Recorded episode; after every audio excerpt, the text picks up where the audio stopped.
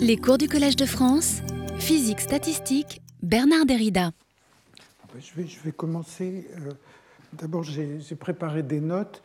Euh, malheureusement, j'ai été pris par le temps et en les regardant, je vois qu'il y a beaucoup de fautes de frappe. Vous m'excuserez, j'essaierai de les corriger. Peut-être la semaine prochaine, je referai tirer ça avec le prochain cours. Mais euh, enfin, la plupart des, fautes de frappe sont des fautes de, mots qui sont, sont mal euh, orthographiés ou des choses comme ça. Alors aujourd'hui, je vais vous parler essentiellement de matrices aléatoires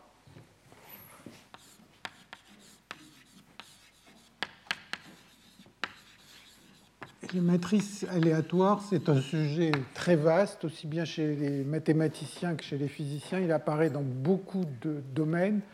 Je ne suis pas un expert, mais comme je parle de ces problèmes de croissance où apparaît la distribution de Tracy-Widom, il m'a semblé utile de vous montrer comment cette distribution de Tracy-Widom apparaît en, vous montrant un tout petit peu quelques détails. Je vais essayer d'esquisser la façon dont on y arrive. Et la raison pour laquelle elle apparaît dans tous ces problèmes, c'est la similitude entre des formules qu'on a obtenues, que, que j'ai décrites la semaine dernière, hein, je ne les ai pas démontrées, l'une de Johansson et l'autre sur les permutations aléatoires. Et si on regarde d'autres problèmes de croissance, il y a aussi euh, euh, des formules semblables. Donc je vous rappelle ce que ces formules nous disent. Hein, l'expression précise n'a pas beaucoup d'importance pour ce qui va suivre. Euh, ce, que, ce, que, nous dit la première formule de Johansson, c'est si on considère le TACEP avec, donc le TACEP, vous vous souvenez, c'est des particules qui sautent sur un réseau unidimensionnel, c'est un modèle de trafic, et si initialement on part d'une situation où toutes les particules sont, euh, tous les sites à gauche de l'origine sont occupés, tous les sites à droite de l'origine sont vides, et on laisse euh, la dynamique évoluer. Donc la première particule va sauter, elle va laisser une place libre, après la première et la deuxième pourront sauter, et ainsi de suite. Et on avait vu la dernière fois que ce problème se peut se traduire en un problème de modèle de croissance. Et le modèle de croissance était qu'à chaque configuration des particules, on pouvait associer la forme d'une interface ou d'une frontière, si vous voulez, et on déposait des petits, des petits carrés dans les minima, et donc l'interface avançait de cette manière. Et le temps tmn qui apparaît ici, c'est, si on pense en termes de croissance, on va avoir ce réseau. Donc, initialement, toutes les particules sont à gauche et tout ce qui est à droite est vide. Donc, en fait, la forme de l'interface est simplement un coin comme ça, et on commence à déposer euh, des choses. Et on peut se poser la question, si on regarde une case du réseau de coordonnées M et N, M et N, hein, donc, quel est le temps euh, auquel euh, euh, l'interface va passer par cette case. Hein. donc, à un certain moment, on va considérer qu'on a une interface, que toutes les cases en dessous de l'interface sont occupées, que toutes les cases au-dessus sont vides, et on se dit à quel moment une case vide devient occupée? Ça va être un temps TMN, qui est un temps aléatoire, et la probabilité de ce temps est donnée par cette formule. Alors, dans le contexte des polymères dirigés en milieu aléatoire, on avait vu aussi un modèle un peu particulier, mais euh, qui est finalement assez générique, qui était de se demander, supposons qu'on dépose des impuretés ou des points dans un carré, hein, du point de vue mathématique c'est des points, le physicien peut interpréter ça comme des impuretés, et on cherche le chemin qui va d'un coin euh, du carré au coin opposé en passant par le maximum de points. Donc si on pense à des impuretés, on peut imaginer que c'est une ligne dont l'énergie est d'autant plus favorable qu'elle passe par un grand nombre d'impuretés. Et donc ce problème-là, c'est le même que celui de prendre une permutation. J'ai essayé de l'expliquer la semaine dernière. Donc si on prend une permutation de n objets et qu'on se pose la question quelle est la probabilité que la sous-suite croissante de cette permutation de, n objets est plus petit que petit l, hein, ln c'est la longueur de la sous-suite croissante, on tombe sur une formule de ce genre. encore une fois, ces formules, je les ai écrites, je ne les ai pas démontrées. Euh, si ça vous amuse euh, d'essayer de les vérifier, les vérifier au moins dans les cas les plus simples, c'est-à-dire euh, si, si, vous avez, par exemple, si vous prenez la, la, la, longueur de la sous-suite croissante la plus petite possible, c'est 1, et il n'y a qu'une seule, il a qu'une seule permutation qui serait n, n-1, 1, et si vous mettez petit l égale 1 ici, eh bien ça, ça vaut 1, là, il n'y a pas le produit, et donc vous tombez sur 1 sur factoriel n. Donc ça, c'est la partie facile. Après, vous pouvez faire mieux si vous êtes un mathématicien entraîné. Alors, pourquoi j'ai réécrit ces formules? Eh bien, parce que, d'une certaine manière, on a toujours des intégrales, un certain nombre d'intégrales, et puis on a quelque chose qui est un produit de carré, qui est ici, qui fait que ces variables, finalement, ont envie, d'une certaine manière, de se repousser. Les variables xi, elles ont envie de se repousser parce que quand j'essaye d'en mettre deux à côté, eh bien, le poids devient nul. Donc ça, c'est quelque chose qui va être caractéristique des matrices aléatoires, et c'est ce qui m'amène à en parler maintenant. Donc le type de matrice aléatoire dont il va surtout être question aujourd'hui, c'est euh, les matrices de l'ensemble GUE.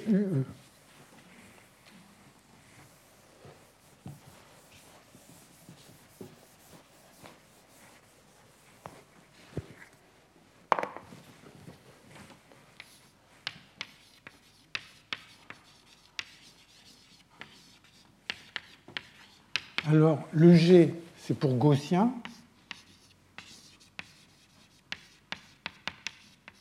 Le U, c'est pour unitaire. Et le E, c'est pour ensemble. Donc, c'est l'ensemble GUE. Et l'ensemble GUE, c'est des matrices qui sont hermitiennes.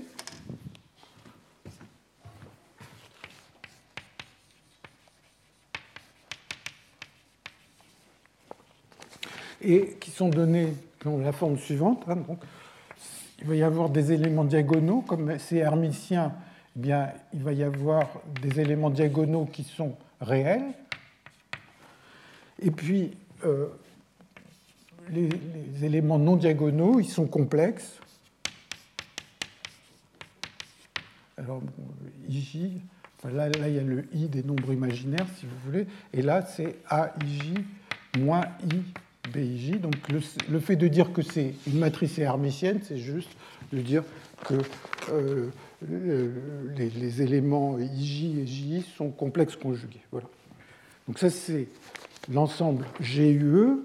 Et la raison pour laquelle ils interviennent, ou ils sont reliés, ou ils vont être utilisés pour comprendre ces problèmes, c'est que la distribution de leurs valeurs propres est donnée par une formule que je vais écrire et que j'expliquerai un peu plus, tard dans, dans, ce cours.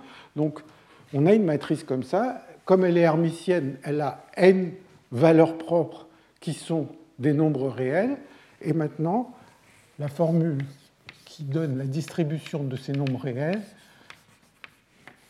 ces valeurs propres, hein, donc les lambda i des valeurs propres, euh, eh bien, ça va être euh, produit, bon, il y a une constante de normalisation devant, produit sur i inférieur à j de lambda i moins lambda j au carré, et puis ici il va y avoir e puissance moins somme sur i de lambda i carré. Et je, mets, je pourrais ne rien mettre ici, mais je vais mettre 2 sigma 2 euh, dans l'idée que chacun de ces éléments ici, euh, par exemple aij carré, c'est un nombre gaussien de variance sigma 2, BIJ aussi, tous, ces nombres, tous les nombres qui apparaissent là-dedans sont des nombres gaussiens et indépendants. Et donc la raison pour laquelle la théorie des matrices aléatoires apparaît dans ce problème, c'est l'analogie qu'il y a entre ce terme et ces, ces, différences de carré qui apparaissent là. Alors, pour définir une telle matrice, c'est relativement facile, il faut tirer n plus 2 fois n, n-1 sur 2 nombres gaussiens. Il faut les, n, là, c'est les nombres de la diagonale. Les 2 sur chaque partie non diagonale, il y a deux nombres à tirer, et le nombre de, valeurs non diagonales indépendantes, c'est n, n-1 sur 2, et donc ça fait qu'il a, a n de nombres gaussiens, et ça définit cette matrice. Alors il y a un autre type de matrice qui est a priori plus simple, mais dont je vais essentiellement pas parler aujourd'hui, qui est l'ensemble GOE, qui est simplement des matrices symétriques gaussiennes. Donc ce serait juste que c'est la, même matrice que là-bas, mais avec tous les BIJ égaux à 0. Hein, il n'y aurait aurait pas de partie complexe. Et ces matrices-là, on va en parler un peu quand on va essayer de comparer euh, différents systèmes physiques où ça apparaît, mais l'ensemble GOE, la seule différence, c'est que le carré qui est là n'y est pas. Donc ça va être produit i inférieur à j de lambda i moins lambda j, et puis puissance moins somme des lambda i carré. Hein, selon la variance que je prends, il y aura 2 sigma 2, mais de toute façon, cette partie-là n'est pas très importante. Elle est importante dans le fait que les lambda i ne peuvent pas aller très loin, mais autrement, elle ne joue pas un rôle essentiel. Et c'est pour ça que, si vous regardez, ça a une ressemblance énorme avec la formule de Johansson, à ceci près qu'au lieu d'avoir une gaussienne, il a un terme qui joue le rôle, si vous voulez, d'un potentiel qui est un peu différent, mais toute l'analyse est très semblable. Donc voilà. Alors pourquoi les gens se sont beaucoup intéressés à ces matrices aléatoires Eh bien, euh, à cause de certaines propriétés universelles, c'est-à-dire que certaines propriétés qui ont été trouvées dans la théorie des matrices aléatoires se retrouvent dans beaucoup d'autres contextes. Et euh, les, propriétés qui ont été les plus considérées et étudiées au cours euh, des disons, 60 ou 70 dernières années, c'est les choses suivantes. C'est la distribution des, corrélations, la façon dont les euh, niveaux d'énergie sont corrélés. Donc imaginons que je prenne une grande matrice comme ça, aléatoire. J'ai pris mon ordinateur, j'ai tiré ces nombres, j'ai trouvé les lambda i, et je vais avoir un certain nombre de valeurs propres, lambda 1, lambda 2, etc., lambda si je retire une autre matrice, bien sûr, je vais trouver un autre tirage. Et imaginons que j'essaye de faire des statistiques sur ces matrices. Et maintenant, je peux essayer de regarder dans un petit voisinage. Donc, hein, il y a toujours dans, dans euh, cette idée que n est très grand.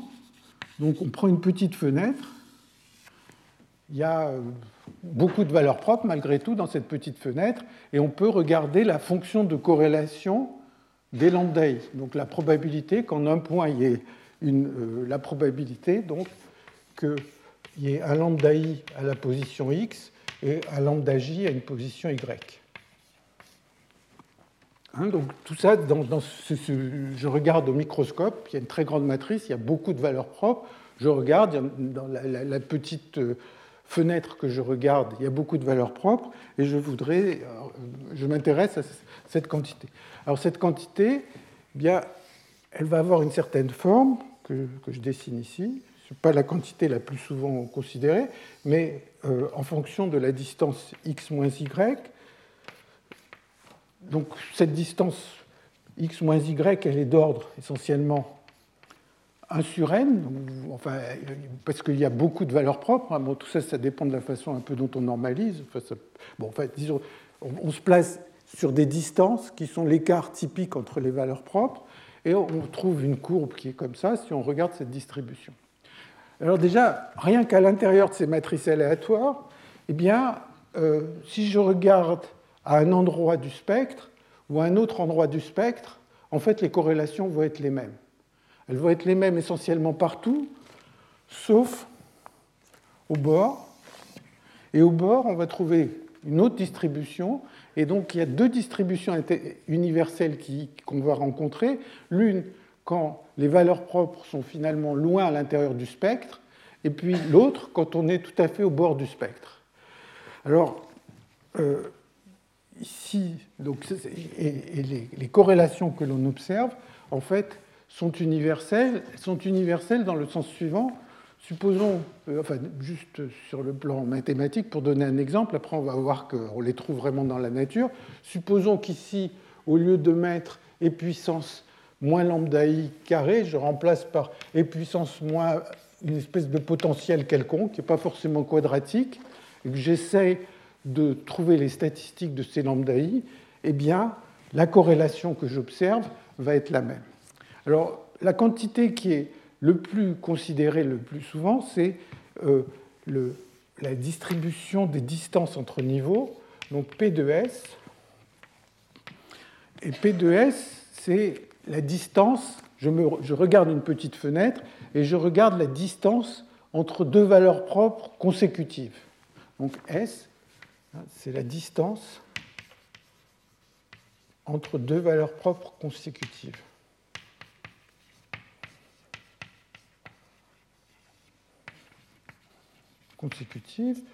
Et la distribution a une forme euh, de ce genre qu'on va euh, essayer, que je vais essayer d'expliquer la forme qu'elle a.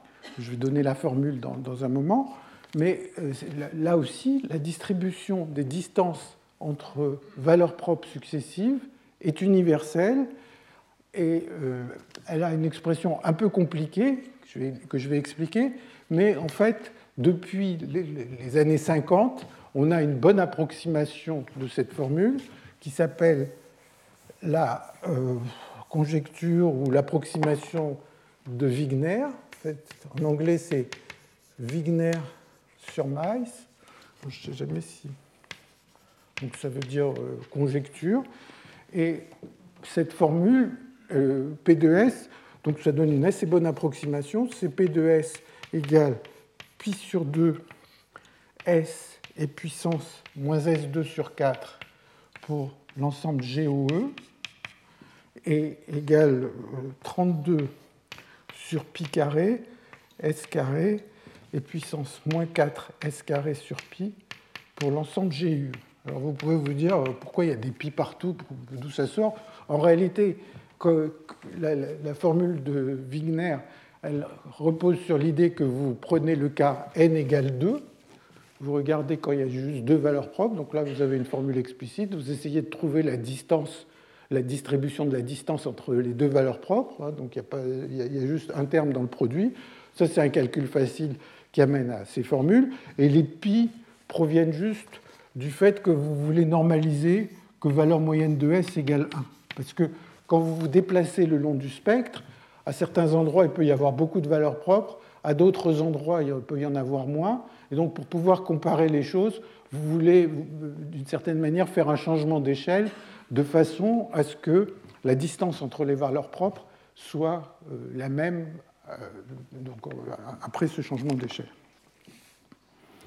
Bon, alors, il y a plusieurs questions. Donc, il y a ces formes universelles de distance entre valeurs propres consécutives. Il y a ces formules que j'ai écrites. Il y a quelle est la classe d'universalité au bord? C'est quoi la statistique au bord? C'est quoi la statistique à l'intérieur? Et donc ça, c'est des choses dont je vais essayer de parler aujourd'hui. Et je vais euh, vous donner la formule qui a l'air un peu rébarbative pour, la pour, euh, pour une propriété euh, qui est la suivante.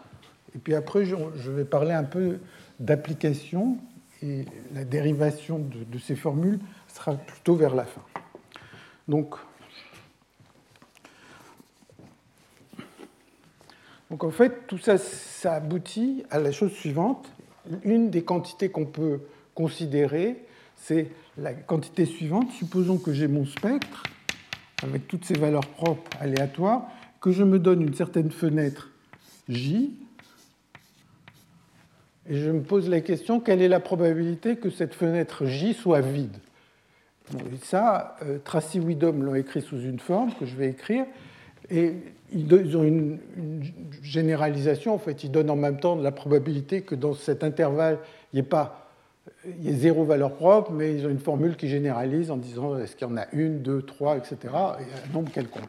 Mais pour éviter de, de, rendre les choses un peu trop compliquées, je vais considérer un intervalle comme ça, et je me pose la question probabilité qu'il soit vide. Alors, bien, je vous disais qu'il va y avoir des universalités différentes selon qu'on est à l'intérieur du spectre ou qu'on est au bord. Bon, ça va être la même formule, sauf qu'il y a juste une certaine chose qui va changer, euh, que je vais expliquer. Donc, la, la probabilité que J n'a pas de valeur propre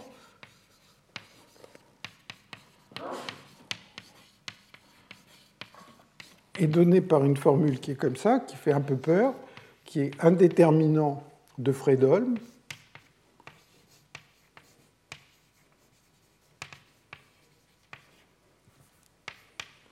de Fredholm fois l'identité moins un noyau K qui dépend bien sûr de l'intervalle. Et le noyau K, il est donné de cette manière.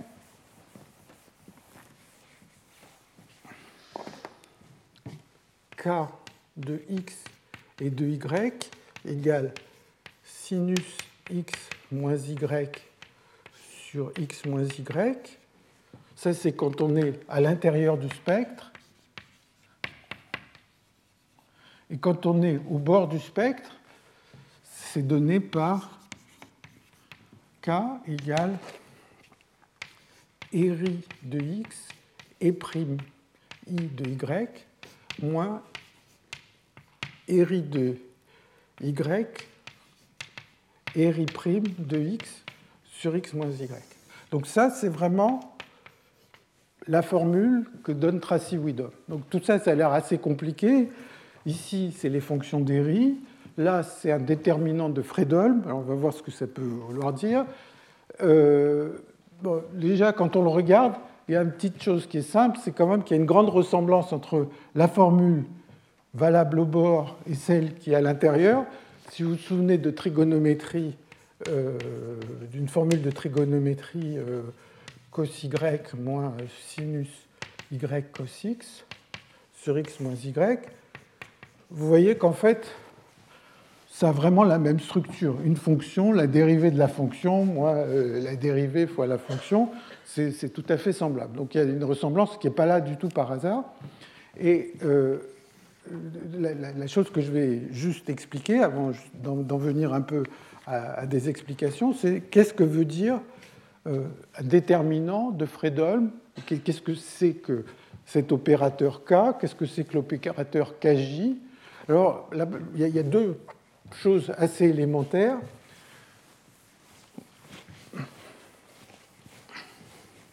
Bon, qu'est-ce que c'est que la fonction d'Eri Enfin, la fonction d'Eri, elle est bien connue, je vais l'écrire ici. La fonction d'Eri, c'est intégrale de 0 à l'infini de cosinus t3 sur 3 plus tx dt. Et euh, si vous avez peur qu'elle ne converge pas, vous rajoutez epsilon t devant et vous prenez la limite epsilon tend vers 0 et ça définit cette fonction d'Eri. Bon. Alors, pourquoi apparaît ce déterminant de Fredholm Alors, il y, il y, a, deux choses qui sont assez simples. Donc, on va déjà démystifier cette, cette histoire. Vous savez sans doute, vous vous souvenez, ou alors vous, jouez avec ça, que le déterminant d'une matrice, c'est égal à l'exponentielle de la trace du log de la matrice. ça a l'air compliqué. C'est une formule euh, qui, qui, est, très facile à comprendre. Si vous pensez en termes de valeur propre, si vous avez une matrice, le déterminant, c'est lambda 1 fois lambda 2. enfin, vous la mettez sous forme diagonale. On ne change pas le déterminant quand on fait un changement de base. Donc, c'est le produit des valeurs propres. Et ce qui est à droite, c'est l'exponentielle. Le log de m, si m a les valeurs propres lambda 1, lambda n, le log de m, il va avoir les valeurs propres log de lambda 1 plus log de lambda n. Et donc, euh, la trace, ça va être somme des logs de lambda i. Hein, donc, sous une forme diagonale, c'est une identité évidente. Et si la matrice n'est pas sous une forme diagonale, eh bien vous faites un changement de base pour la ramener sous une forme diagonale. Donc, d'une certaine manière, quand on écrit ce déterminant, ce à quoi on peut penser, c'est, euh, je vais le faire là-bas,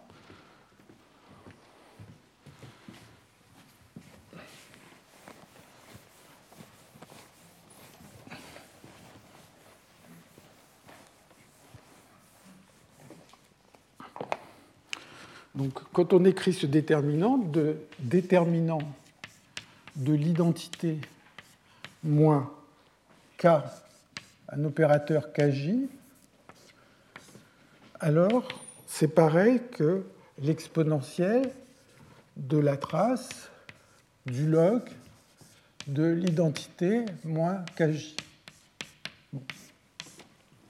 Tout ça a l'air compliqué, mais euh, imaginez que je développe le logarithme, c'est 1 moins quelque chose. Si je développe, ceci, ça me donne exponentielle de moins somme sur m, 1 sur m, trace de kj, de la matrice kj à la puissance m. Si je ne dis pas de bêtises. Et donc, euh, ah, donc j'ai pris le log, le, développement du log, il fait intervenir une somme comme ça.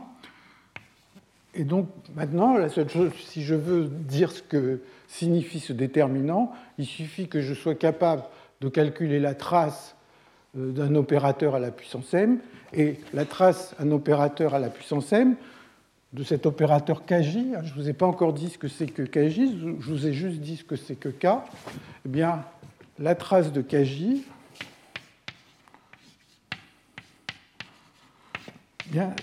si, j'avais une matrice, une trace de la matrice à la puissance m, ce serait m somme euh, qui apparaîtrait.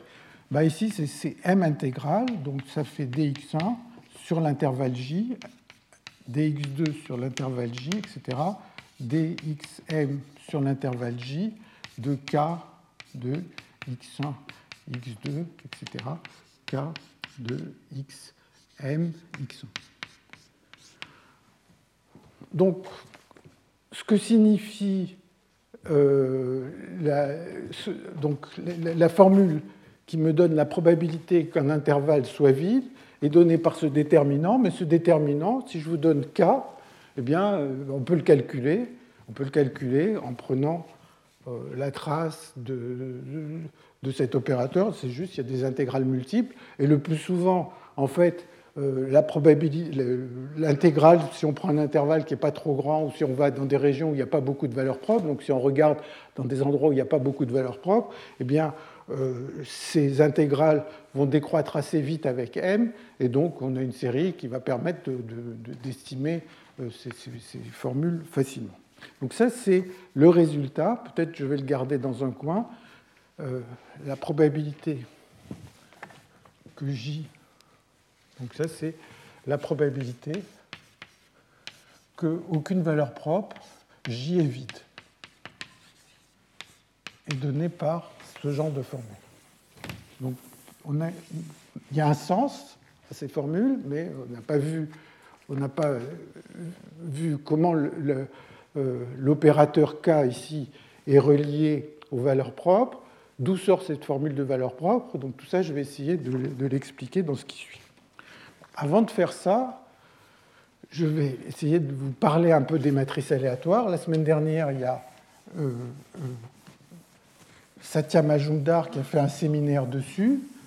C'est un sujet qui envahit toutes les branches de la physique, euh,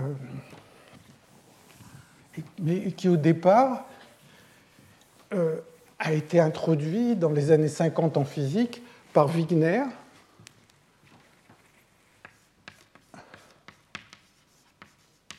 Et donc c'est dans les années 50.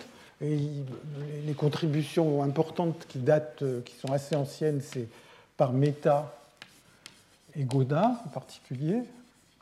Et un autre nom qui va venir à propos de ces matrices aléatoires, c'est Dyson. Dyson. Et donc l'idée était la suivante. Vous savez qu'en physique quantique, la première chose qu'on essaye de déterminer, ce sont les niveaux d'énergie, le spectre d'un système. Donc euh, quand on fait des études de physique quantique, pratiquement euh, au tout début, on apprend à essayer de calculer le spectre de l'atome d'hydrogène. Donc, on a un opérateur, ou plus généralement, en fait, un opérateur, c'est un cas limite d'une matrice. On a une matrice et les niveaux d'énergie vont être donnés par les valeurs propres de cette matrice. Donc, le spectre, le spectre euh, d'une matrice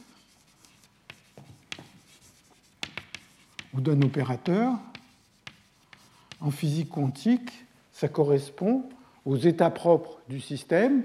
Et ce qu'on observe le plus souvent, c'est quand la lumière est émise, on observe un électron qui va sauter d'une couche à une autre. Donc, euh, quand on arrive, si on connaît les niveaux d'énergie d'un système quantique, en regardant ce qu'il émet, ce qu'il absorbe, on arrive, on va avoir les différences entre des valeurs propres d'une matrice ou d'un opérateur. Alors quand on étudie l'atome d'hydrogène, l'opérateur est assez simple pour qu'on puisse euh, calculer son spectre, calculer les niveaux d'énergie. Donc ça, c'est ce qu'on enseigne dans tous les cours. Mais dans les années 50, les gens se sont intéressés au spectre des noyaux. Les noyaux sont des choses compliquées. Déjà, l'interaction entre les nucléons n'est pas forcément connue de manière très précise, ou au moins elle ne l'était pas à ce moment-là. Donc on a beaucoup de noyaux, et donc si on veut ne serait-ce que faire ça sur un ordinateur, on ne va pas avoir un opérateur sur un ordinateur, on va toujours simplifier, avoir une matrice qui va être une espèce d'approximation de cet opérateur, et on va avoir essentiellement à diagonaliser une matrice. Donc, pratiquement tous les problèmes de chercher des niveaux d'énergie se ramènent à essayer d'avoir les valeurs propres d'une matrice. Et en général, à l'intérieur des coefficients de la matrice, il y a les forces qui interviennent. Donc si on connaît la force en 1 sur R, ça va apparaître dans des éléments de matrice. Mais comme je disais, dans le cas de la physique nucléaire, les, interactions étaient mal connues. Et donc il y a cette idée de Wigner de dire bah, allons-y, prenons une matrice dont tous les coefficients sont tirés au hasard. Donc ça veut dire qu'on fait l'impasse complète sur la connaissance des forces nucléaires. On met des nombres au hasard pour ces matrices. Alors bien sûr, ça, ça a permis de faire énormément de développement euh, mathématique, de calculer beaucoup de choses, mais la surprise en physique nucléaire a été que euh, le spectre qu'on observait avait les mêmes propriétés que euh, le spectre des noyaux qu'on mesurait. Alors, il avait les mêmes propriétés, c'est-à-dire que quand on regardait des corrélations, comme je disais, on prend des corrélations dans une toute petite fenêtre ou qu'on regarde l'espacement entre niveaux successifs, on trouve des lois qui sont remarquablement bien décrites par la théorie des matrices aléatoires.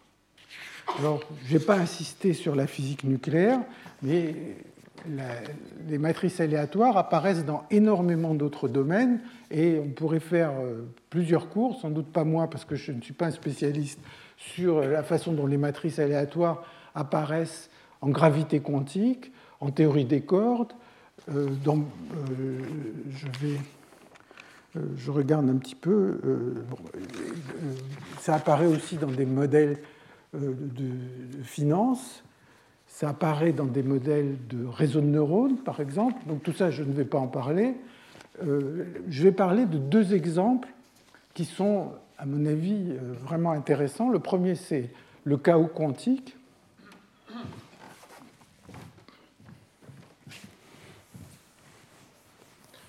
Et le deuxième va, être lié au transport aussi quantique. Donc, juste le chaos quantique. En fait, il n'y a rien de besoin de savoir de physique quantique pour parler de chaos quantique. Euh, imaginons un domaine et une particule dans ce domaine. Et cette particule, on lui donne une vitesse. Et la particule, elle n'a pas le droit de sortir de ce domaine. Donc on lui donne une certaine vitesse, elle va arriver sur le bord, elle va se réfléchir, elle va avoir une trajectoire comme ça. Ça, c'est une particule classique. Et si le domaine est un peu compliqué, on va voir, il n'y a pas besoin d'être très compliqué, eh bien la trajectoire va être chaotique, dans le sens où si je prends le même point de départ ou un point de départ très voisin et que je change un tout petit peu la direction de la vitesse, eh bien, les deux trajectoires vont avoir tendance à s'écarter au cours du temps. C'est-à-dire chaque fois qu'il va y avoir une collision, il va y avoir une petite erreur qui va, qui va arriver et les trajectoires vont s'écarter assez vite. Et donc le système va être chaotique dans le sens où si je change un tout petit peu la condition initiale, une toute petite erreur de condition initiale va complètement changer euh, l'évolution à long terme. Donc ça, c'est une trajectoire chaotique. Et maintenant, quel est le problème quantique correspondant? Eh bien, le problème quantique, c'est juste de dire que euh, la particule va être décrite par une équation de Schrödinger, peu importe ce que ça veut dire pour ceux qui ne sont pas des physiciens. Toujours est-il que le problème quantique, c'est juste de dire je veux trouver les valeurs propres de l'opérateur laplacien avec des conditions Dirichlet au bord. La particule ne peut pas sortir, et maintenant, euh, au lieu de décrire la particule par un point dans l'espace, c'est par une fonction d'onde, peu importe cette histoire, juste j'ai le Laplacien à l'intérieur de ce même domaine et je regarde quels sont les niveaux d'énergie, donc le mode de vibration. Imaginez une membrane dont le bord a cette forme et cette membrane vibre. Quels sont les modes de vibration de cette membrane? Alors on parle de chaos quantique quand le problème classique de départ était chaotique. Il y a des situations où le problème euh, classique de départ ne l'était pas. Alors, deux exemples. Enfin, des exemples de systèmes pas chaotiques et chaotiques. Donc, non chaotiques.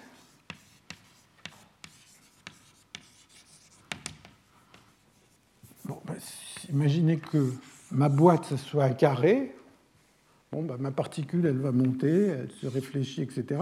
Alors vous, pouvez euh, facilement vous convaincre que finalement l'évolution de la coordonnée verticale et de la coordonnée horizontale n'interfèrent pas. Donc en fait, on a deux systèmes qui, euh, évoluent indépendamment, et ça, c'est un système qui est non chaotique. Si je prenais une particule euh, à l'intérieur d'un cercle, elle va se réfléchir, et ça, ça va être aussi un système non chaotique.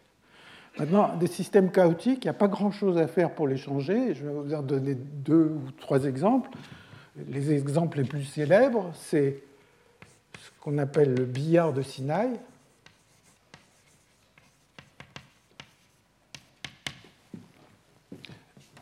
Donc le billard de Sinaï, c'est j'ai mon carré, mais au centre, il y a un obstacle aussi. Il y a un obstacle circulaire au centre. Maintenant, j'ai une particule. le, cas classique, c'est j'ai juste une particule qui se déplace et qui va rentrer en collision, soit avec les murs, soit avec ce petit cercle. Et ça, c'est un problème chaotique dans le sens où si vous prenez deux trajectoires très voisines au départ, elles vont s'écarter exponentiellement vite l'une de l'autre. Donc ça, c'est un exemple de système chaotique.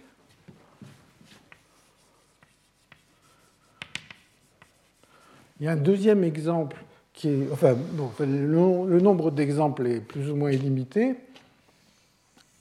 Un autre exemple, c'est ce qu'on appelle le stadium de Bunimovic. Donc le stadium, c'est juste, au lieu d'être un cercle ici, ça ressemble à un stade. Il y a une partie linéaire, et puis il y a deux il y a, deux demi-cercles au bord, eh bien, si vous regardez la trajectoire d'une particule euh, dans, donc c'est la trajectoire classique, une particule arrive avec une certaine vitesse. La vitesse n'a pas, pas d'importance. C'est la direction de la vitesse qui a une importance. Elle arrive, elle va se réfléchir, et à cause de ces parties courbes et de ces parties plates, eh bien, encore une fois, les trajectoires vont avoir tendance à euh, s'écarter. Donc ça, c'est plutôt des exemples de type mathématique.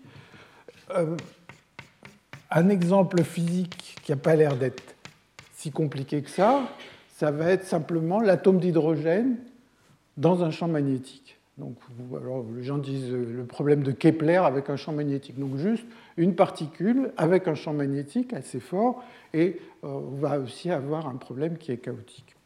Alors, tous ces problèmes, ça c'est des problèmes de physique classique, hein. il y a une particule qui se réfléchit, etc.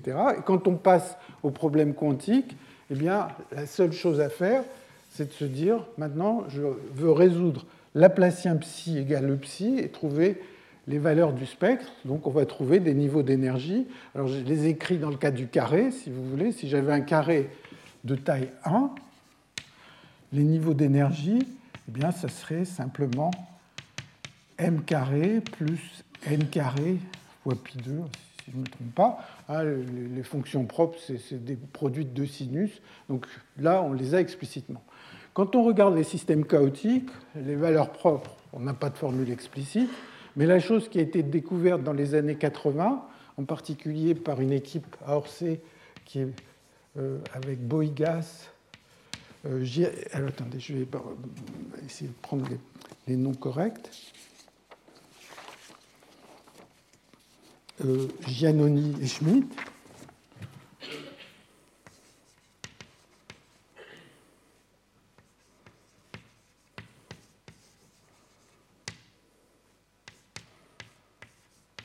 C'est qu'ils ont pris des système chaotique, comme ça, ils ont calculé, avec des ordinateurs, on peut calculer de manière assez précise le spectre.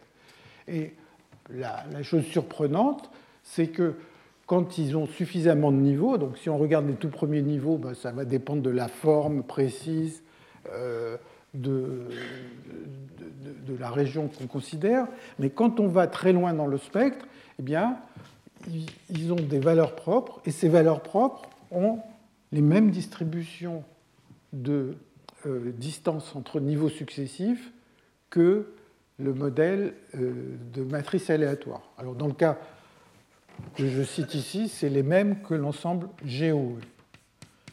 Si les particules que l'on considérait ici, on leur ajoutait un champ magnétique qui fait que, au lieu d'avoir des trajectoires droites, bah, la, force de, due au champ magnétique a tendance à courber les, trajectoires, on, tomberait sur un, ensemble GU. Donc c'est une certaine surprise, des systèmes où il n'y a rien d'aléatoire. Hein. on prend le, billard de Sinai, donc complètement déterministe. On regarde la, version quantique qui consiste juste à chercher les valeurs propres du Laplacien et on tombe sur euh, des propriétés comme les valeurs propres euh, des matrices aléatoires. Alors un deuxième sujet. Euh, alors assez relié à ça, ce qui est tout le temps cité, c'est un, problème purement de mathématiques qui a à voir avec les zéros de la fonction de Riemann. Donc la fonction de Riemann, c'est 1 sur n puissance s, somme de n égale 1 à l'infini. Donc ça, c'est une fonction de s, hein, R de s. La fonction de Riemann, elle s'appelle zeta d'habitude, mais euh, euh, comme je n'ai pas étudié le grec, euh, j'ai un peu de mal. Mais donc c'est la fonction zeta de Riemann. Bon, alors a priori, si vous vous souvenez de vos cours, normalement il faudrait que la partie réelle de S soit plus grande que 1 pour que la série converge. En fait, la série converge dans cette région, mais elle peut se prolonger analytiquement. Et la conjecture de Riemann a à voir avec la position des zéros complexes de cette variable s. Où est-ce que cette fonction zeta s'annule? Elle a des zéros euh, euh, sur l'axe euh, réel négatif aux entiers impairs, mais sur l'axe imaginaire, il y a, enfin, disons, dans des zéros complexes. Ces zéros complexes, ils ont, ici c'est S, ils ont, c'est ça la conjecture de Riemann, ils ont une partie réelle qui est un demi, et puis ils vont être tout le long de cet axe, il va y avoir des zéros.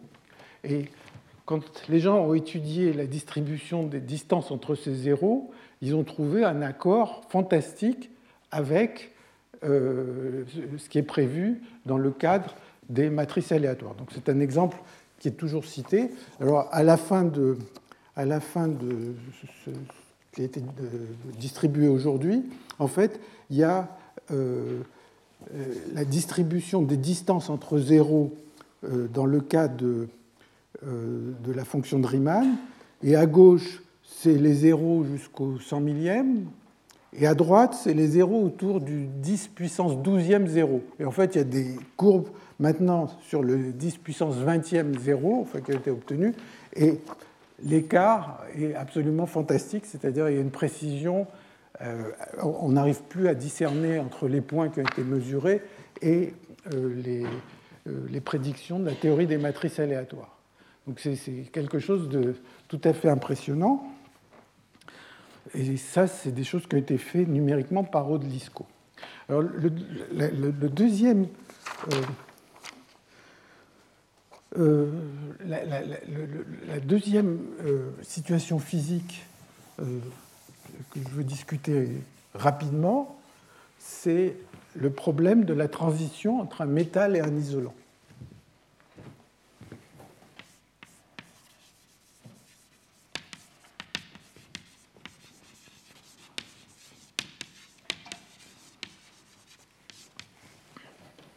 Alors, en fait, hein, savoir si un matériau donné métallique ou isolant, du point de vue théorique, ça n'est pas une petite affaire. Euh, comment on va décrire le matériau Il y a des ions, il y a des électrons,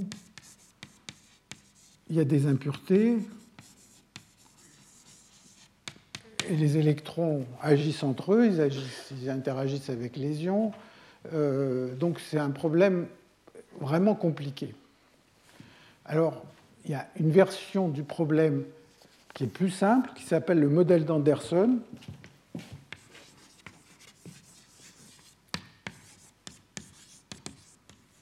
Quand je dis des impuretés, ça veut dire que le réseau dans lequel les électrons se déplacent, ce n'est pas un réseau régulier, il va y avoir des, euh, des défauts à l'intérieur de ce réseau. Le modèle d'Anderson, c'est juste, on prend un électron, mais on essaye de prendre en compte des impuretés. Donc on a un système comme ça, avec des impuretés à certains endroits. Et a priori, ce que nous dit la physique quantique, c'est qu'il faudrait trouver le spectre d'un opérateur qui est moins laplacien. Bon, je mets 1 sur 2m si vous voulez, vous pouvez mettre h bar 2. Ça, c'est l'énergie cinétique de l'électron, plus le potentiel qui est dû à toutes ces impuretés. Donc, par exemple, si j'ai des impuretés aux positions alpha, ça va être V de R moins R alpha. Et R alpha, c'est des impuretés qui se trouvent dans le système. Et donc, comme tout à l'heure, les premières choses qu'on peut avoir envie de faire, c'est d'essayer de chercher les états propres de, de cette, cette, cet opérateur où les R alpha sont mis au hasard à l'intérieur. Alors, savoir est-ce que c'est métallique, qu'est-ce que ça a à voir avec savoir si c'est métallique ou isolant, on peut imaginer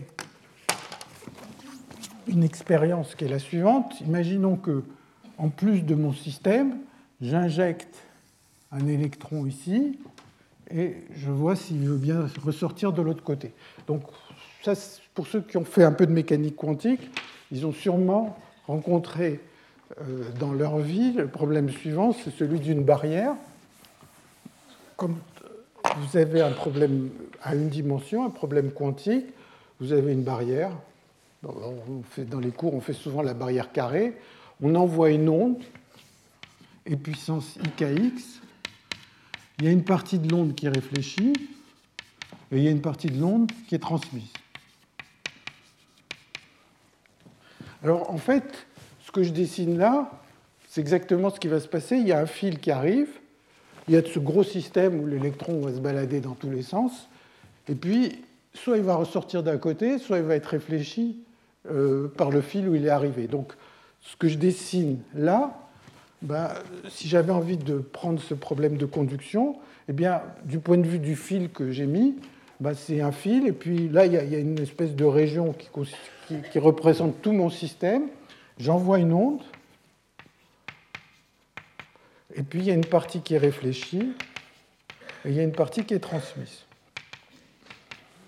Maintenant, savoir si c'est un métal ou si c'est un isolant, eh bien, ça a à voir avec le fait que le coefficient de transmission est tout petit, si le coefficient de transmission décroît exponentiellement avec la distance, c'est un isolant. L'électron, il arrive, il ne peut pas rentrer dans le système, il ressort par où il est arrivé. Si au contraire le coefficient de transmission est relativement grand, eh j'ai envoyé un électron ici, il ressort de l'autre côté, donc c'est un métal. Et donc tout ça, normalement, ça peut se donner, se comprendre à partir de l'équation euh, de, euh, de Schrödinger. Alors qu'est-ce que ça a à voir avec les matrices aléatoires? Eh bien, là encore, on peut prendre cette équation de Schrödinger, cet opérateur. Euh, si on travaille, si, mon, enfin le plus souvent, si on veut vraiment faire des calculs numériques, on va prendre un réseau et on va avoir une matrice. On prend cette matrice-là et on regarde son spectre. Et dans le cas de l'isolant, eh bien, on a un spectre qui est poissonien.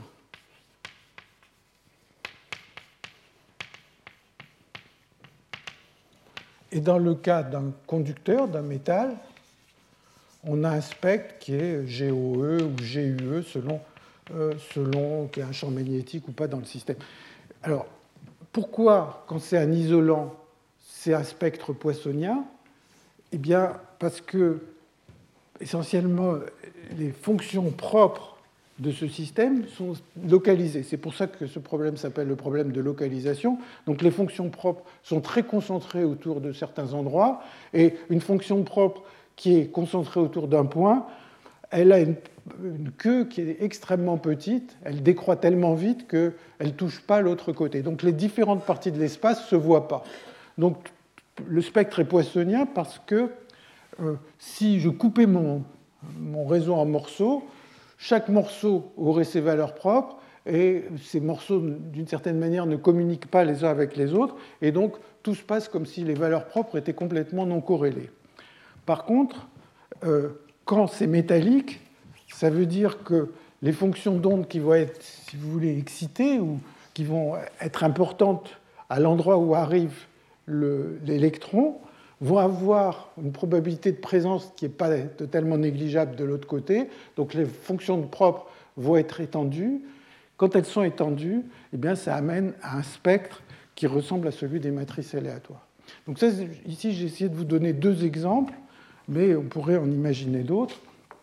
Euh, en fait, ce n'est pas qu'on peut imaginer d'autres, il y en a énormément d'autres euh, sur lesquels je ne vais pas revenir, mais il y a beaucoup de contributions euh, qui ont montrer l'importance et l'intérêt et les applications des matrices aléatoires. Alors maintenant, j'en arrive aux choses un tout petit peu plus sérieuses. Je vais essayer, enfin, au point de vue, euh, disons, calcul, je vais essayer déjà de vous convaincre que la formule pour les valeurs propres est donnée par cette expression que j'ai écrite ici. Donc, elle je vais mettre avec bêta. Hein, bêta égale 1, c'est l'ensemble GOE. Et bêta égale 2, c'est l'ensemble GUE. GUE, c'est les matrices euh, hermitiennes. GOE, c'est juste les matrices réelles. Alors, la première chose à faire, si vous avez une matrice aléatoire, A,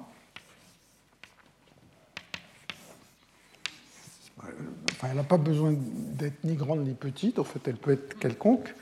On voudrait savoir quelle est la distribution des valeurs propres. Alors vous savez qu'en général, on a les valeurs propres, mais on trouve les vecteurs propres en même temps.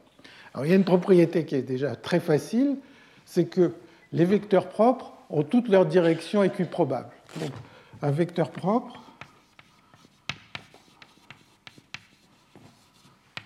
toutes les directions sont équiprobables.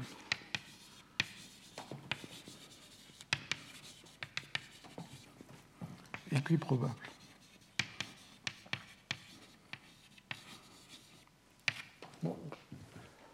Alors comment on peut s'en convaincre? Eh Bien, on va supposer que on a une matrice et puis on va prendre cette matrice et lui faire subir une rotation. Donc si, je fais, si je prends une matrice et que je fais un changement à partir d'une rotation, l'effet, ça va être juste de bouger les vecteurs propres, mais les valeurs propres, elles vont rester exactement les mêmes. Et donc, vous prenez une matrice comme ça, n par n, et vous lui faites subir une rotation. R, ça va être cos θ. Je, fais une rotation sur les deux premières coordonnées, sinus θ, cos θ, et puis des 1 partout. Donc là, je, fais une petite rotation. Bon, bah, c'est pas très compliqué de calculer la nouvelle matrice. il faut faire un petit calcul de, matrice. Hein. R-1, ça va être obtenu en changeant θ et moins θ, c'est pas difficile. On fait le calcul, et ce à quoi on arrive, c'est que la nouvelle matrice A-t-il, elle est tout aussi aléatoire que la matrice A, c'est-à-dire qu'elle a ses éléments gaussiens avec les mêmes valeurs propres, et ils sont toujours non corrélés. Donc, si la matrice A a un vecteur propre, la matrice A-t-il a aussi euh, les mêmes valeurs propres, mais ces vecteurs propres ont été tournés, et ils ont été tournés d'un angle quelconque. Donc, les, donc une matrice, une matrice où j'ai tourné les vecteurs propres dans tous les sens, eh bien, elles sont équiprobables. Donc les vecteurs propres, ils, ont toutes les directions probables. Bon, ce n'est pas très important pour ce que je vais dire, il y a juste un point où ça va intervenir quand j'en arrive à ce qu'on appelle euh, le mouvement brownien de Dyson.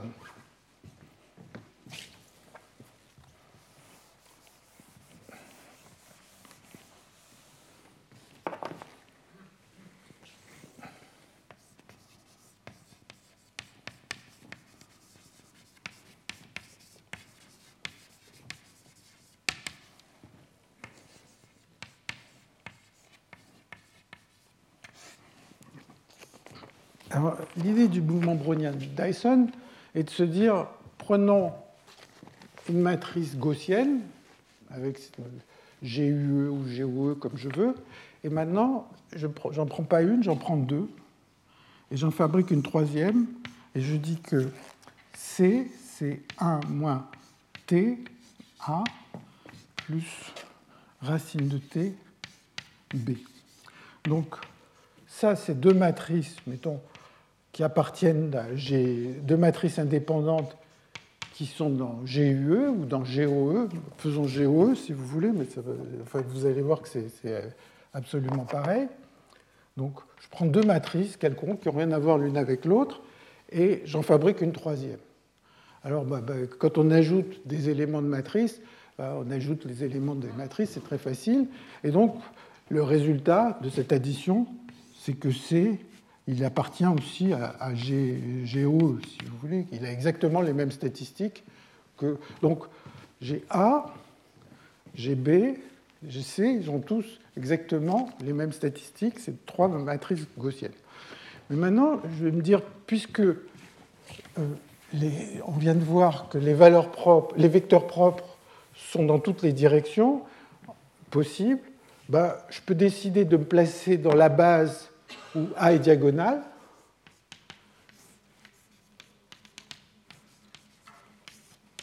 Je fais un changement de base où A est diagonale, c'est mon droit. B, qui n'a rien à voir avec A, ça va être une matrice de GOE quelconque, une fois que je serai dans cette base, puisqu'on a vu que si on, fait subir une rotation, donc je vais prendre A diagonale et B gaussienne quelconque. Et puis, la seule chose que je fais en plus, c'est que je suppose que T est petit. Donc, si t valait 0, ben, C et A auraient les mêmes valeurs propres. Si t est petit, A et C ont des valeurs propres qui sont très proches. Et je vais essayer de calculer euh, les valeurs propres de C connaissant A et B. Alors la formule, c'est ça. Si t est petit, c'est lambda prime alpha. Donc ça, c'est les valeurs propres de C. C'est égal à lambda alpha plus racine de t b alpha alpha plus t moins lambda alpha sur 2 plus somme sur gamma b alpha gamma b gamma alpha sur lambda alpha moins lambda gamma. Donc c'est sur tous les gammas différents de alpha. Donc, et puis après, ça, ça continuerait en, puissance de t plus élevé. Bon, alors ça, pour ceux qui ont fait des études de physique, on leur a sûrement appris à faire la théorie des perturbations en mécanique quantique Et quand on va à des perturbations au premier ordre, on trouve le premier terme qui est là. Et au deuxième ordre, on trouve celui-là. Ce moins lambda alpha sur 2, il provient simplement du 1 moins t. Quand je développe, c'est 1 moins t sur 2. Donc ça, c'est vraiment ce qu'on apprend à faire quand on fait de la théorie des perturbations mécaniques quantiques. Mais si on n'est pas physicien, c'est une question facile de dire voilà, quelles sont les valeurs propres perturbativement, comment les valeurs propres de A se déplacent simplement quand je rajoute un petit peu, peu de bruit et une autre matrice aléatoire. Et la formule, c'est ça. Enfin, on pourrait pousser le développement plus loin si on en a envie. Alors, si vous regardez ça, la matrice B est gaussienne. Donc ça, c'est un nombre dont la moyenne vaut 0. Et donc, c'est comme un bruit. Et là, par contre, c'est quelque chose qui est déterministe. Hein. et rappelez-vous que le t est tout petit. Le temps t est tout petit. Hein, c'est mon choix. Ce que j'ai écrit là serait vrai si t était quelconque, mais je m'intéresse au cas où t est tout petit. Et donc, qu'est-ce que je vois ici? En fait, j'ai une équation de Langevin où le bruit est là, et puis la partie déterministe de l'équation la force extérieure est donnée par ça. Donc ça, c'est la façon dont les valeurs propres évoluent. Et euh, une fois qu'on a, qu'on a, fait ça, eh bien, euh, on peut écrire. Hein, donc c'est les lambdas, c'est un peu comme des particules, ils sont soumis à un bruit, à une espèce de force. Et si je laisse évoluer cette équation euh, de type Langevin, eh bien, on va arriver à une équation de Fokker-Planck. Bon, comme on l'a vu l'année dernière, on l'a vu dans le cas où il y avait une variable, mais quand on met beaucoup de variables, l'affaire est la même. Et donc, la probabilité des lambda 1, lambda n, bien, cette probabilité, elle va évoluer selon une équation de Fokker-Planck que j'écris, d sur dt égale somme sur alpha de d sur d lambda alpha fois lambda alpha sur 2 moins bêta sigma 2 sur 2 somme de 1 sur lambda alpha moins lambda gamma, bon, peu importe la formule précise, plus sigma 2 sur 2, somme sur alpha des 2 P sur D lambda 2. Bon, sigma, c'est la largeur des, éléments qui ont une certaine variable, euh, une variance. Ici, donc le sigma, il apparaît là. Et le bêta, ici, vous voyez que là, j'ai B A gamma, B gamma A. Si c'est réel, ça vaudra sigma 2. Si c'est hermitien, ça vaudra 2 sigma 2 parce qu'il y aura la partie réelle et la partie imaginaire qui vont compter. Donc selon qu'on est dans le cas GOE ou GUE, ici le nombre il va valoir bêta, il va valoir 1 ou 2. C'est la seule différence. Alors, une fois que j'ai écrit ça, eh c'est un exercice de, se rendre compte que la formule qui est là-haut, c'est la probabilité stationnaire. Attendez, j'ai oublié un P là. Excusez-moi, il y a un P Et vous prenez le P qui est là, vous le rentrez là-dedans, et c'est la solution. Et ça, ce mouvement des valeurs propres, ça s'appelle euh, le mouvement brownien de Dyson. Donc, on a fait une partie du travail. On a vu comment, euh, enfin, disons, euh, peut-être la, chose que j'ai peut-être dite, c'est que la matrice C, hein, j'avais C égale A plus B. La matrice C, comme elle est totalement, elle a les propriétés statistiques identiques à A, ben, c'est normal qu'on cherche euh, la probabilité stationnaire, puisque euh, cette probabilité ne doit, pas dépendre asymptotiquement. On, ajoute, on a des matrices qui sont toutes dans le même ensemble. Donc, si A avait été donné comme ça, c'est L aussi. Donc en fait, ça, montre, euh, euh, c'est une façon de dériver ces formules. Alors dans, la littérature, il y a d'autres dérivations, certaines qui reposent sur des idées de théorie des groupes. J'avoue que j'ai eu un peu de mal à comprendre d'autres dérivations. Alors maintenant, on peut interpréter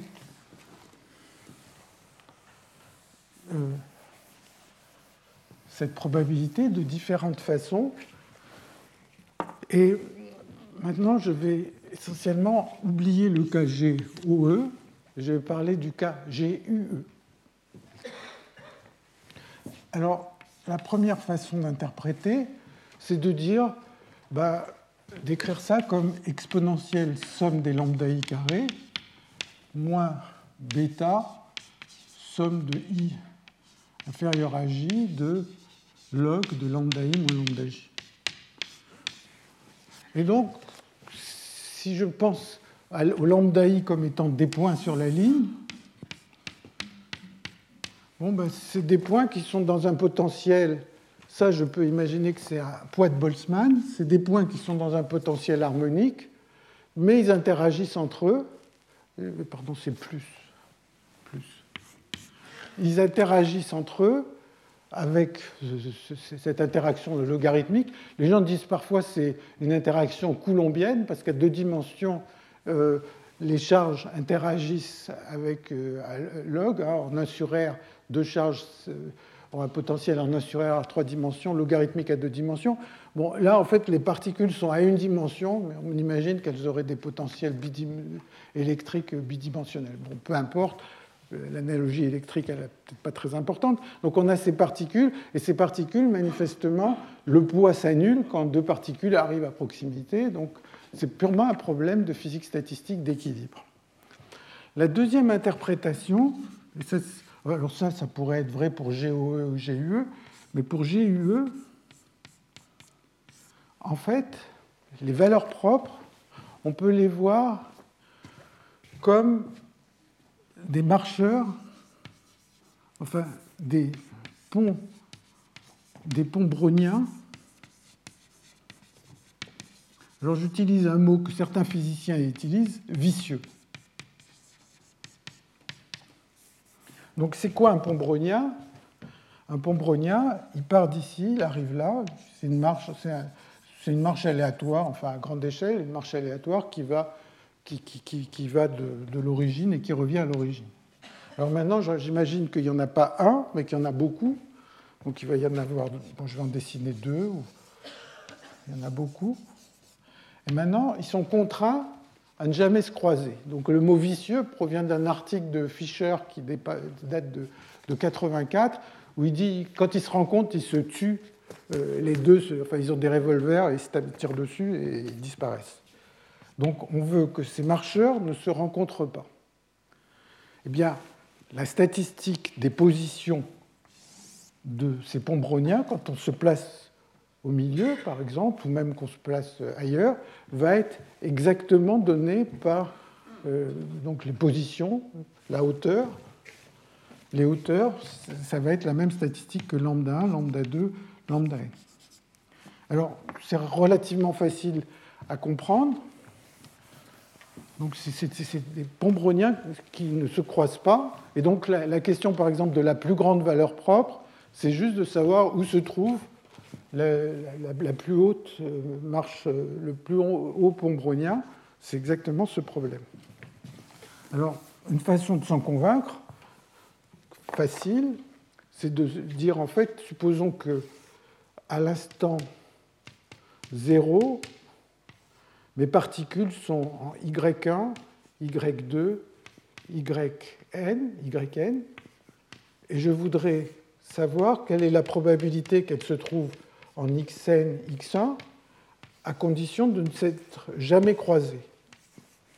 C'est des choses qui sont intervenues dans des modèles de physique statistique dans les années 80 en particulier. Il y avait un modèle qui s'appelait le modèle ANI, où on voulait que vous pouviez y avoir beaucoup de sortes d'interfaces, et ces interfaces étaient contraintes à ne pas se croiser.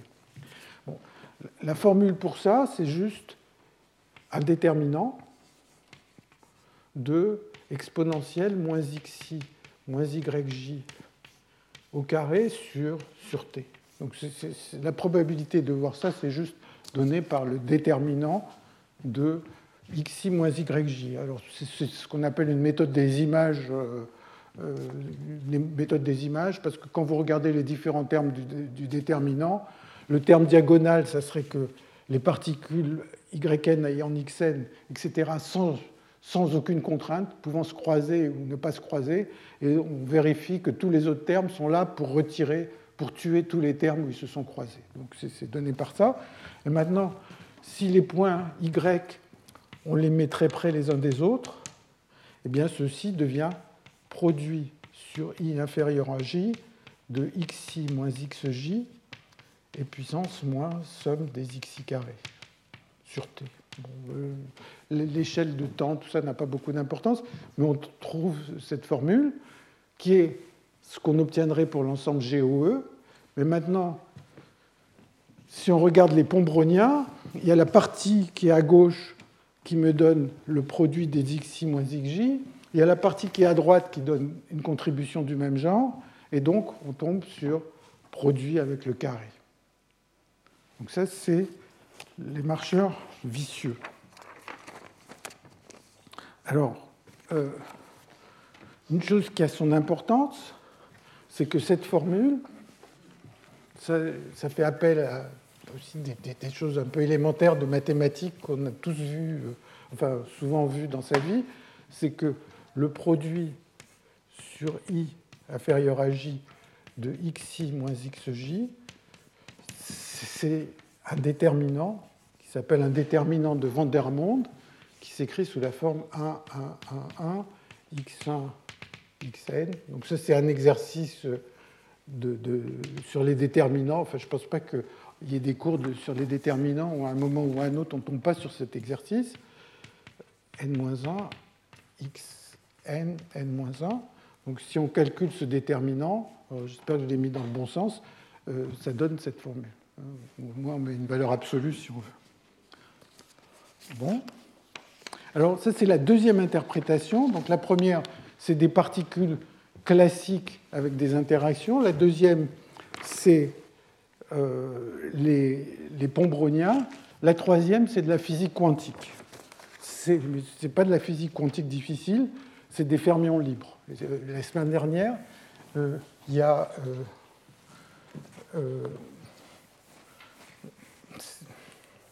Majumdar, qui nous a parlé des fermions libres et ce que ça avait à voir avec la distribution de Tracy-Widom. Donc je, vous en parle rapidement.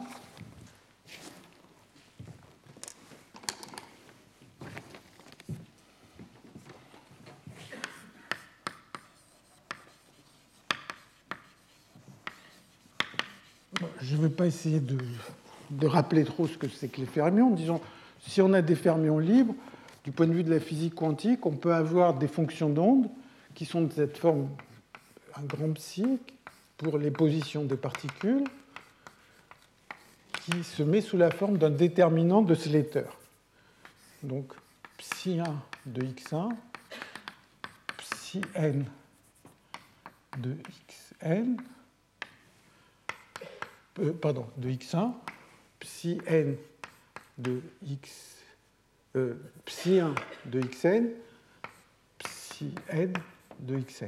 Donc ça, c'est ce qu'on appelle un déterminant de Slater. Donc on prend n fonctions d'onde qui, sont indépendantes, qui peuvent être orthonormées. En fait, si elles n'étaient pas orthonormées, on peut malgré tout, en jouant sur les déterminants, les rendre orthonormées. Donc ça, c'est ce qu'on appelle un déterminant de Slater. Donc on a, ça, ça va être l'état d'une particule ça, c'est l'état. Donc, euh, par exemple, quand on fait de, la physique atomique, ça, ça va être l'orbite, la, première orbite, la deuxième orbite, et on empile les particules comme ça. Et maintenant, en physique quantique, on a la probabilité est donnée par le carré de la fonction d'onde. Donc ça va être le carré de ce déterminant, ce déterminant au carré. Donc ça, c'est la probabilité en physique quantique. Alors, ceux qui ne savent pas de physique quantique peuvent dire, voilà, prenons euh, euh, une fonction psi qui est un déterminant, il y a des fonctions élémentaires, psi 1, psi n, et je, je décide que la probabilité de voir les points en x1, xn est donnée par le carré. On peut mettre une constante devant pour normaliser, et manifestement, vous voyez que à cause de ce que je viens de dire sur le Van der Monde, eh bien, le cas bêta égale 2 répond exactement à cet exemple, puisque les fonctions d'onde, ça va être 1 fois l'exponentielle, x fois l'exponentielle, x2 fois l'exponentielle, euh, la gaussienne, etc. Donc ça, ça, va être toutes les fonctions d'onde possibles.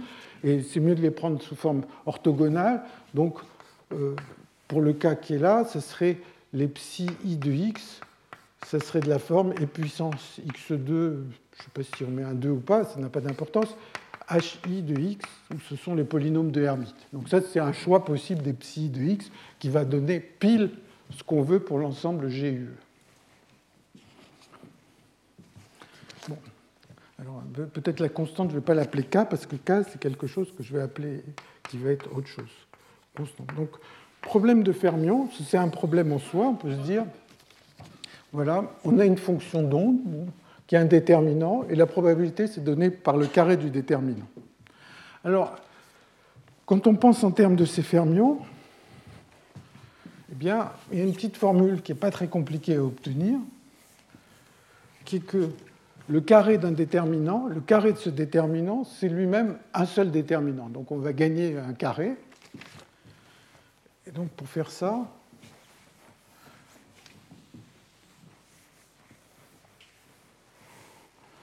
pour faire ça, on, on va prendre la matrice qui est là. Et donc si on, prend une matrice et on la multiplie par sa transposée, alors il faut mettre la transposée la matrice dans le bon ordre, mais il n'y a, que deux choix possibles, donc si vous n'y arrivez pas dans un sens, c'est que c'est l'autre qu'il faut prendre. Et donc ça, le déterminant de la matrice au carré, c'est égal au déterminant du produit de la matrice avec sa transposée, et ça va être égal au déterminant d'une matrice K. Et K est donné par somme de alpha égale 1 à n des psi alpha de x, psi alpha de y.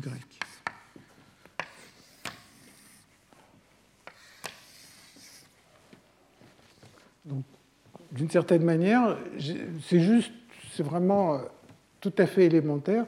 Vous prenez cette matrice, vous multipliez par le transposé. Donc le mieux, c'est de la prendre sous cette forme. Psi1 de xn, psi-n de x1.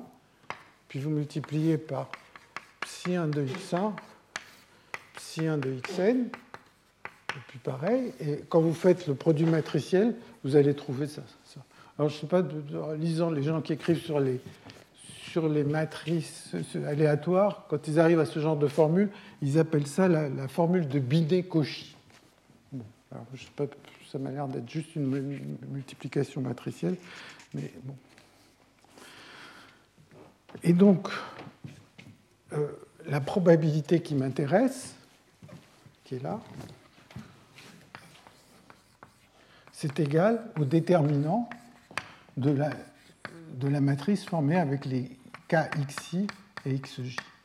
Donc, donc, si je veux la probabilité d'avoir les particules au point XI et XJ, c'est donné par ça.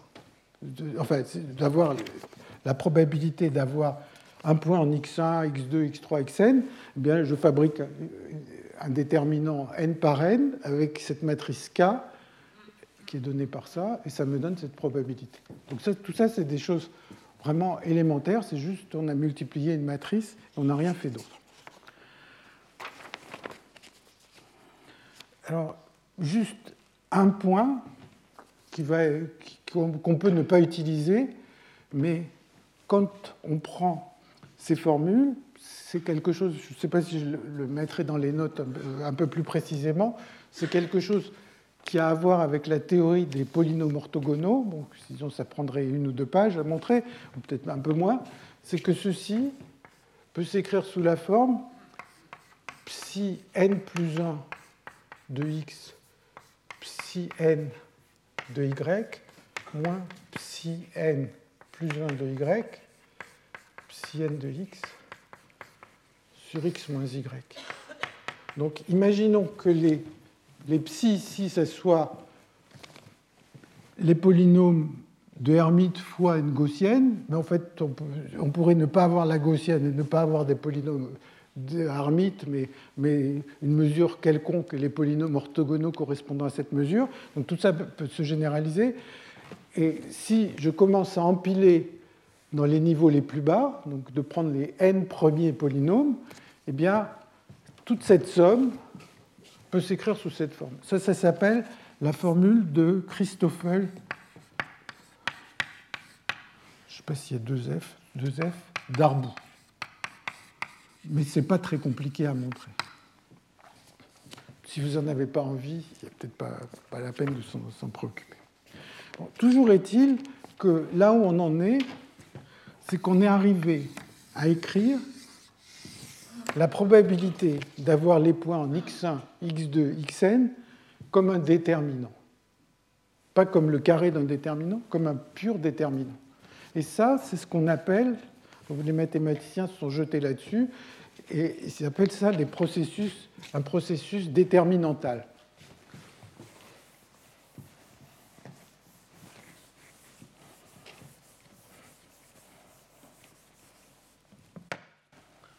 Processus déterminantal.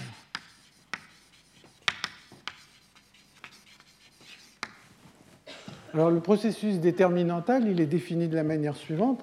J'ai à ma disposition mes données, une matrice K de x et de y, qui, qui doit satisfaire quelques petites conditions, mais je ne vais pas rentrer dans ces détails. Et maintenant, si je veux savoir quelle est la probabilité qu'il y ait une particule en x, eh bien c'est juste kxx. Quelle est la probabilité qu'il y ait une particule en x et une autre en Y, c'est le déterminant, donc c'est-à-dire c'est KXX, KXY, KYX, KYY. Si j'en veux 3, ça va être le déterminant 3 et ainsi de suite. Et ça, finalement, les mathématiciens s'intéressent à ce genre de questions mais au départ, c'était quelque chose qui a été motivé par euh, les fermions, l'étude des systèmes quantiques, mais maintenant, euh, ça apparaît beaucoup euh, chez les mathématiciens. Alors, par exemple, voilà, si vous voulez un exemple de processus déterminantal qui, ne soit pas des fermions, il y a un exemple que j'ai trouvé amusant, que je vous soumets. C'est un exemple que j'ai trouvé dans un article de Diaconis, qui doit dater de 2010, Diaconis et certains collaborateurs.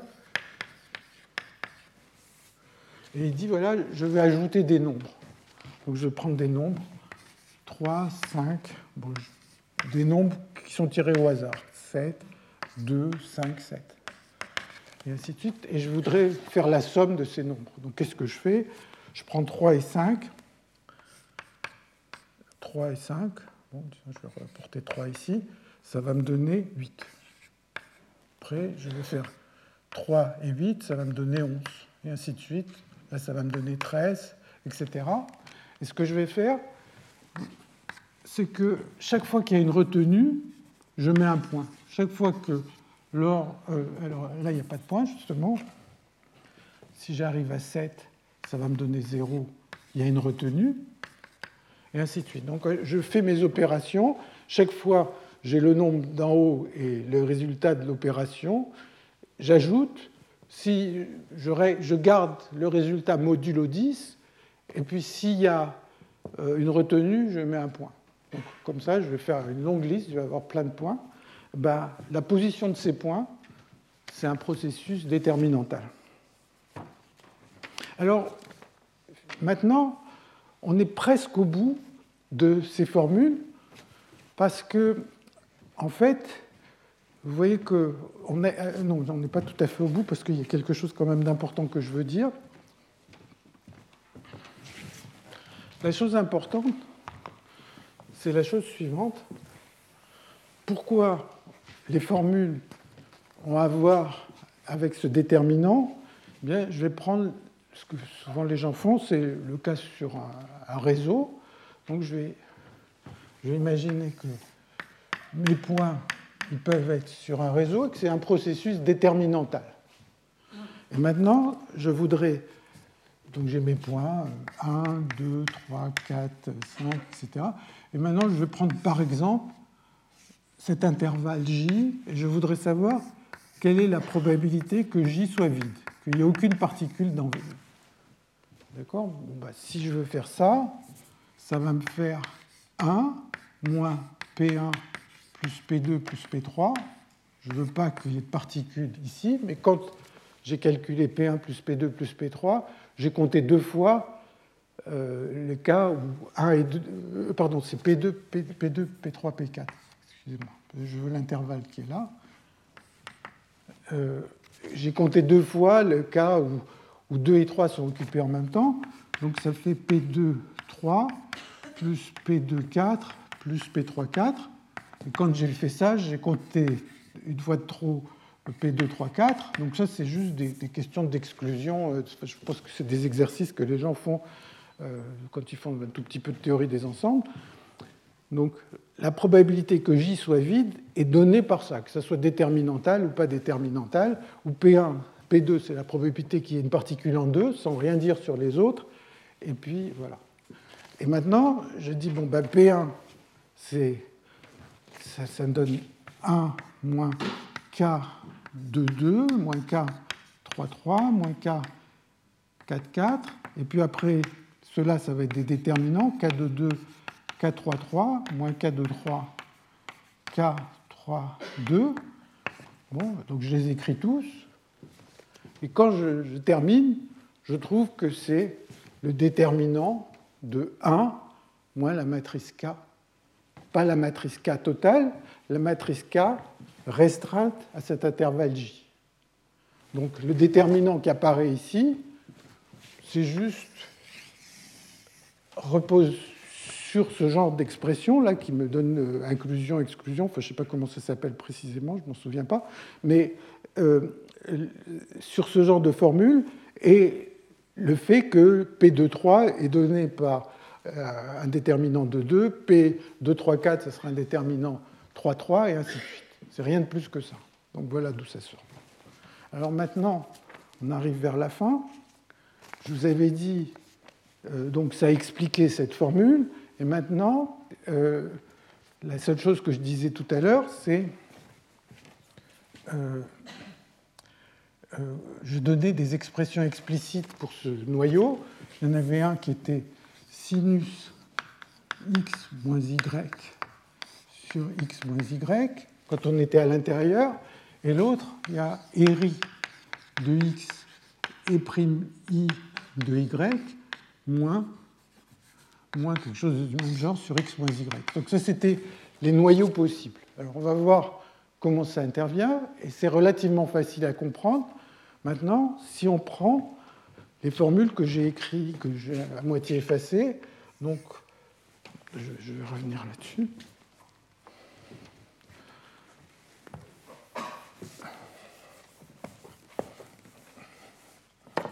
la matrice K de X et de Y, c'est égal, on l'a vu, c'est égal à somme sur alpha de psi alpha de X, psi alpha de Y.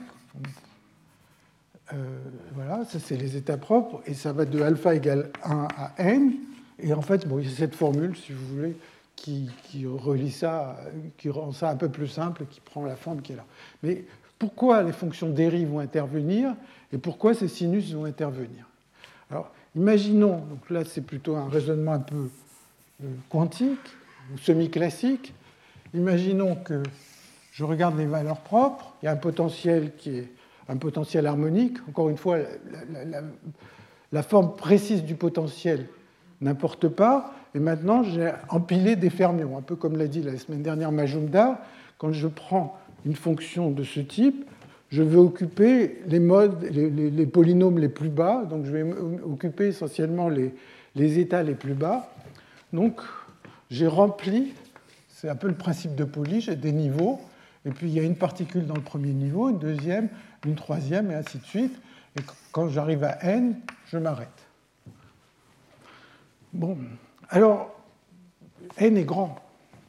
Alors les fonctions d'onde qui sont en bas, là, elles ne vont pas du tout contribuer au bord, elles vont, décroître exponentiellement comme des gaussiennes, donc elles ne vont pas du tout contribuer. Donc ce qui va contribuer quand je suis près du bord, c'est les dernières fonctions d'onde, c'est celles qui sont par là. Et, ce qui m'intéresse, le bord, il va être à peu près par là. Donc ce qui m'intéresse, c'est les fonctions d'onde dans cette région. Il y a un potentiel dans cette région, mais localement, ce potentiel, il est pratiquement droit. Donc, c'est là qu'intervient l'idée de fonction d'Herry. La fonction d'Herry, c'est l'équation de Schrödinger avec un potentiel qui est linéaire. Ben, essentiellement, ce qui se passe, c'est que quand je suis au bord, eh cette somme, va être dominée par les fonctions propres qui sont près de ce, bord, et donc la fonction d'Herry intervient manifestement, euh, dans cette somme, si j'enlevais les tout premiers, ça n'aura aucun, intérêt. Enfin, ça ne va rien changer au résultat. Donc il y a un côté universel. C'est vraiment la forme du potentiel près du bord qui est linéaire qui va compter. C'est pour ça que les choses vont être universelles. Et c'est pour ça que si j'avais empilé des fermions dans un autre potentiel, bah, la, distribution de Tracy-Widom reviendrait euh, de manière analogue. Quand je suis au centre, eh bien, les fonctions d'onde elles ont des formes de ce genre, en fait. Donc, imaginons que je prenne une fonction d'onde, un psi, euh, dans un potentiel comme ça. Et donc, quand je suis à une certaine énergie, en fait, il y a les points extrêmes. Et typiquement, la fonction d'onde, ce qu'elle fait, c'est qu'il y a ces points x1 et x2. Et ce qu'elle fait, c'est que, bon, au-delà de x1 et de x2, c'est une onde évanescente, hein. elle ne peut, pas rentrer. Euh, classiquement, elle ne rentrerait pas du tout. Quantiquement, elle a queue qui décroît. Et puis sinon, quand je regarde des états élevés, ils oscillent beaucoup. La fonction d'onde oscille beaucoup. Même euh, si on prend la forme réelle, elle va, être, elle va descendre. Euh, ça, ça va plutôt même être comme ça. Énormément d'oscillations. Et en fait, ça c'est le psi, la probabilité de présence c'est le psi carré, ça oscille beaucoup. Ça oscille beaucoup, mais si je regarde sur une toute petite échelle, ça ressemble à des arches de sinus. Et c'est pour ça qu'il y a le sinus qui intervient quand on regarde les états à l'intérieur. Alors là, c'est un peu une esquisse de ce qui se passe. Si on fait un calcul semi-classique des états propres, eh bien on arrive exactement à ces conclusions donc je m'arrête là. Je vous remercie. Retrouvez tous les contenus du Collège de France sur www.colège-2-france.fr.